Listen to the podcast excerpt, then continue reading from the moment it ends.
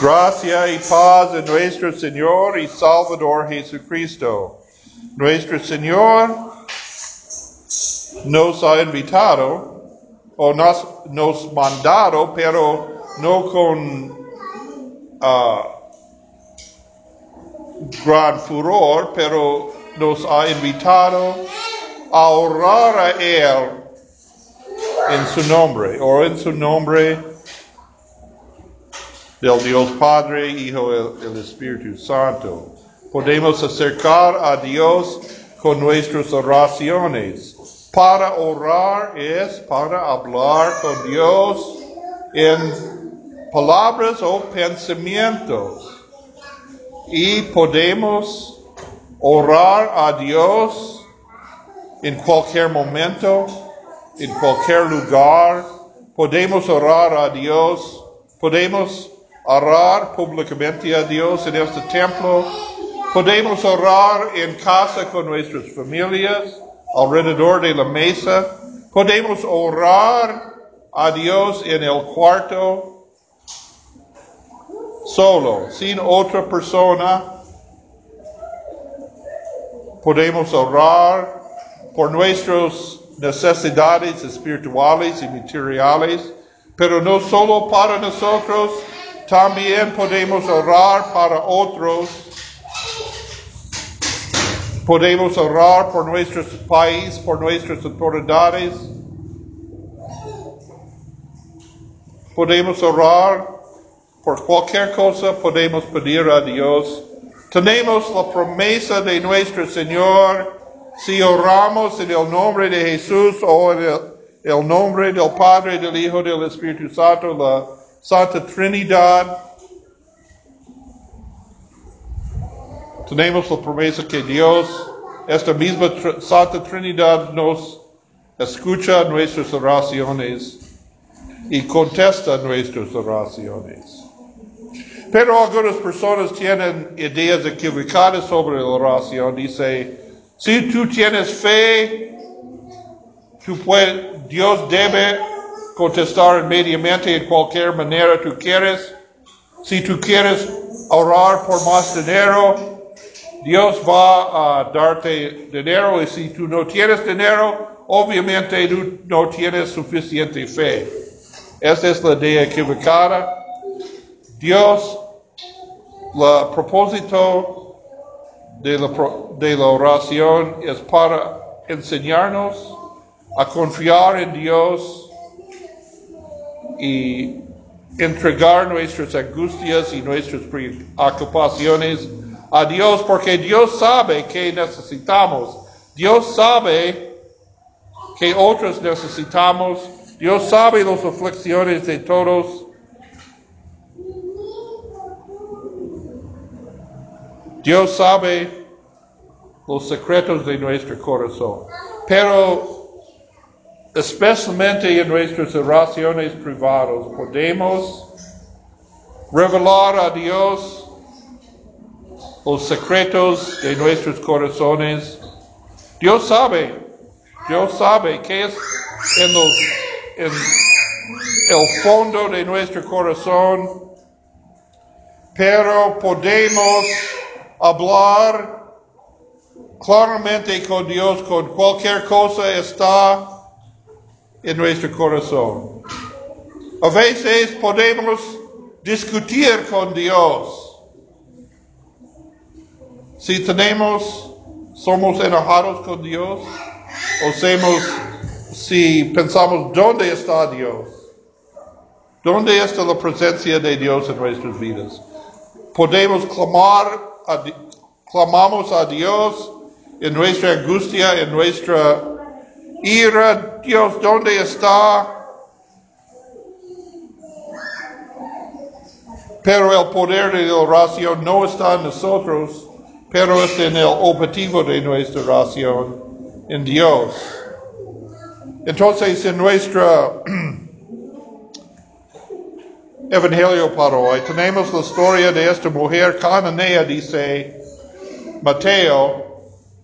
Este punto en la vida de Jesús es uh, más un año antes de su muerte y resurrección, de la Semana Santa, de la muerte y resurrección.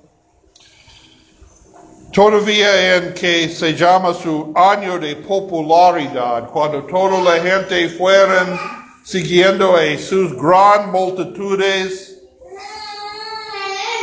Y en este momento Jesús fue muy cansado porque la gente siempre fue alrededor de él, él fue asistiendo alrededor de ellos y ellos, ellos buscaron milagros de sanación y otros dones, pero ellos no tienen mucho uso para el evangelio que él fue predicado, el evangelio de la vida eterna. Ellos quieren sanarse, ellos quieren esta quieren esta.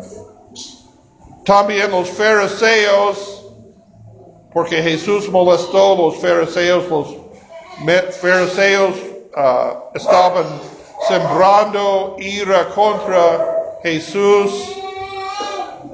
Entonces Jesús necesitaba un retiro, entonces él, viajaba con sus discípulos al norte de Israel, en la región de Tiro y Sidón. Hoy en día este es el Líbano. Busquen el mapa. Busquen el mapa del Medio Oriente. Este es el Líbano hoy en día. y la gente de aquel región uh, fueron conocidos como fenicias. Uh, también cananeos. dice en Mateo, encontramos esta historia en los Evangelios según San Mateo y San Marcos. Marcos dice, esta mujer fue, fue Ciro Fenicia.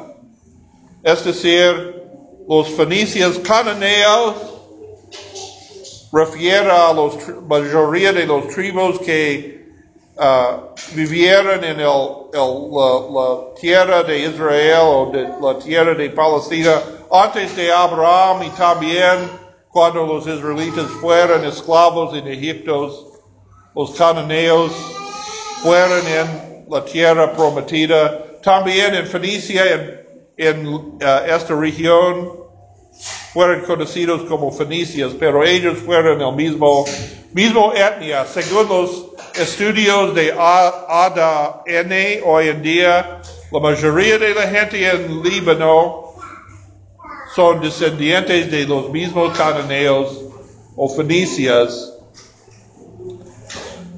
Y los fenicios tienen un gran colonia, tenían una gran colonia en el norte de África, se llama Cartago, pero esta, esta mujer fue cananeo, Ciro Fenicia, dice, él fue Fenicia, pero nació en esta región de Siria.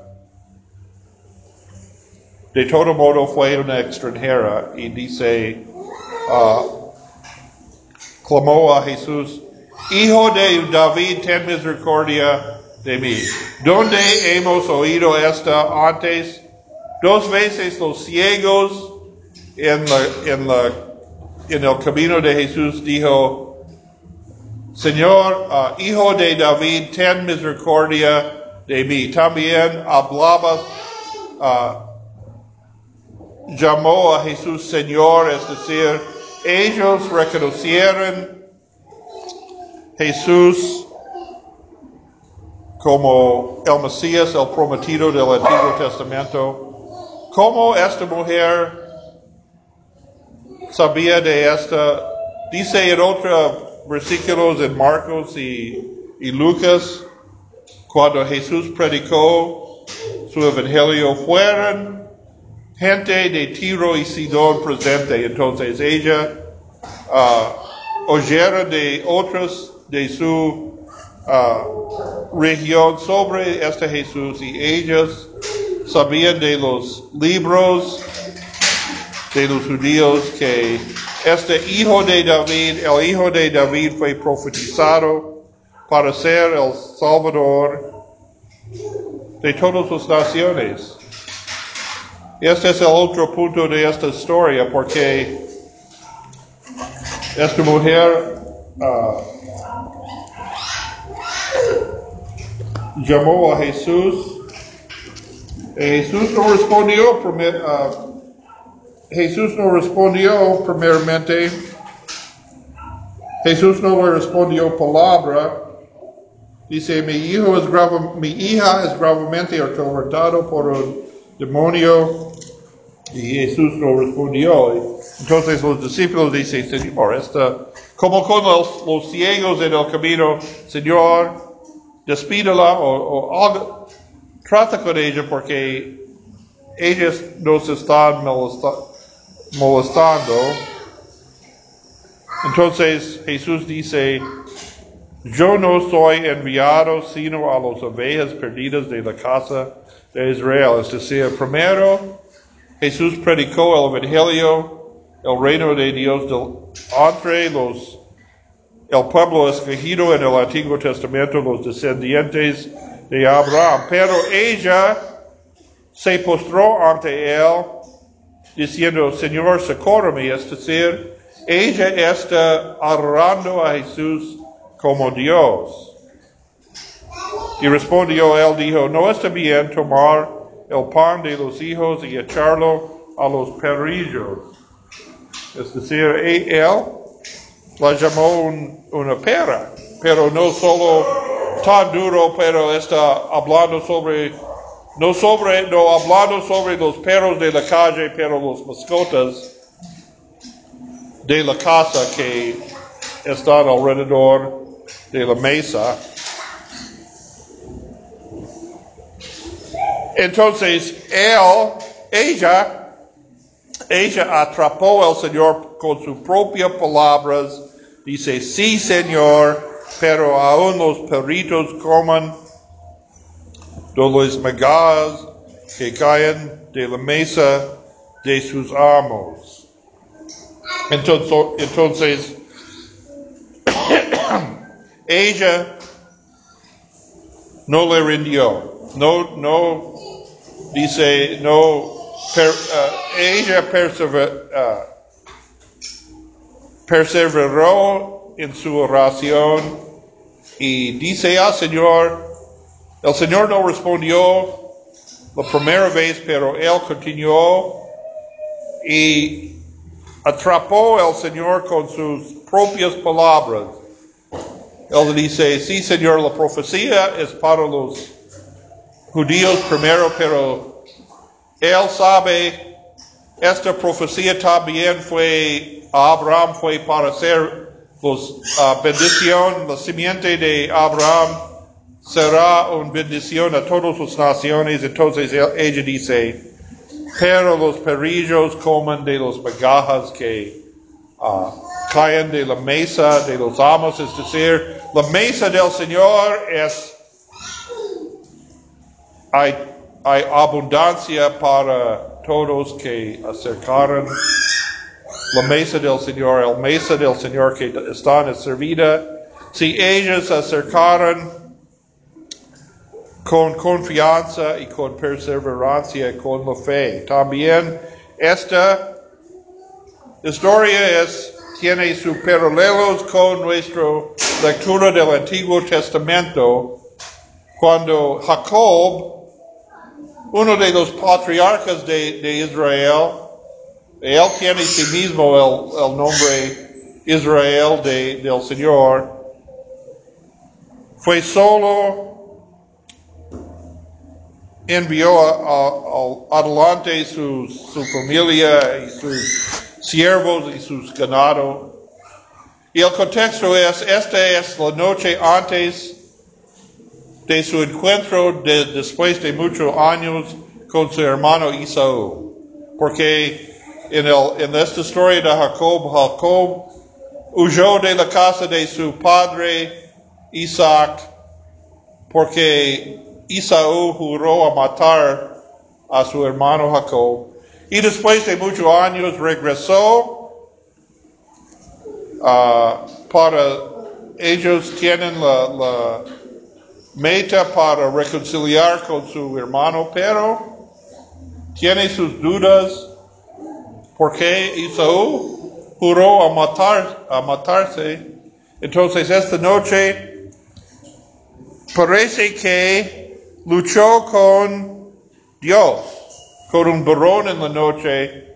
Parece que es un uh, lucha literal, pero luchó con Dios, luchó con sus dudas contra la, la voluntad de Dios para reconciliar con su hermano y busca la bendición de Dios. Y dijo a Dios, no, no uh, para esta lucha antes de recibir su bendición. Y, y después, finalmente, el Señor bendijo a, a Jacob y dijo, dio, uh, dio un nuevo nombre, Israel, el que lucha con Dios. Entonces, y, y Jacob nombró este lugar Peniel porque este nombre significa yo vi Dios cara a cara aquí. Pero también Israel luchó, Jacob Israel luchó con Dios y finalmente el Señor bendijo a él. También nosotros, el propósito de nuestra oración es para aprender la paciencia, la perseverancia en nuestra oración. No para cambiar la voluntad de Dios, pero para aumentar nuestra confianza que Dios tiene nuestro bienestar en mente. A veces uh, Dios no contestó inmediatamente o Dios puede contestar a nuestras oraciones, sí, no o tal vez. Espera, a veces Dios dice, espera, pero finalmente recibamos bendición de la mano de Dios. Si confiamos en Dios y si permanecemos en la fe, la fe es el don del Espíritu Santo. Entonces, si confiamos en la palabra de Dios, uh, la palabra de Dios está segura, la promesa de Dios está segura y dice, podemos decir a Dios, esa es tu promesa. Cuando no oímos, parece que Dios no nos contesta. Dice, mira Dios, esta es tu palabra. Yo confío, confío en su palabra, confío en ti, entonces espera la bendición de ti. Y Dios va a responder a nosotros en bendición si permanecemos en fe, permanecemos en la palabra de Dios. La, poder no es en nuestra fe, porque nuestra fe debe ser como un granito de mostaza. Pero el poder de Dios es, no tiene límites Entonces, si vivimos en esta oración, si vivimos en la fe y en la palabra de Dios, tenemos la promesa de Dios es nuestro socorro, dice nuestro salmo. Nuestro salmo tiene la bendición para nosotros en todo tiempo. Salmo 21, 121.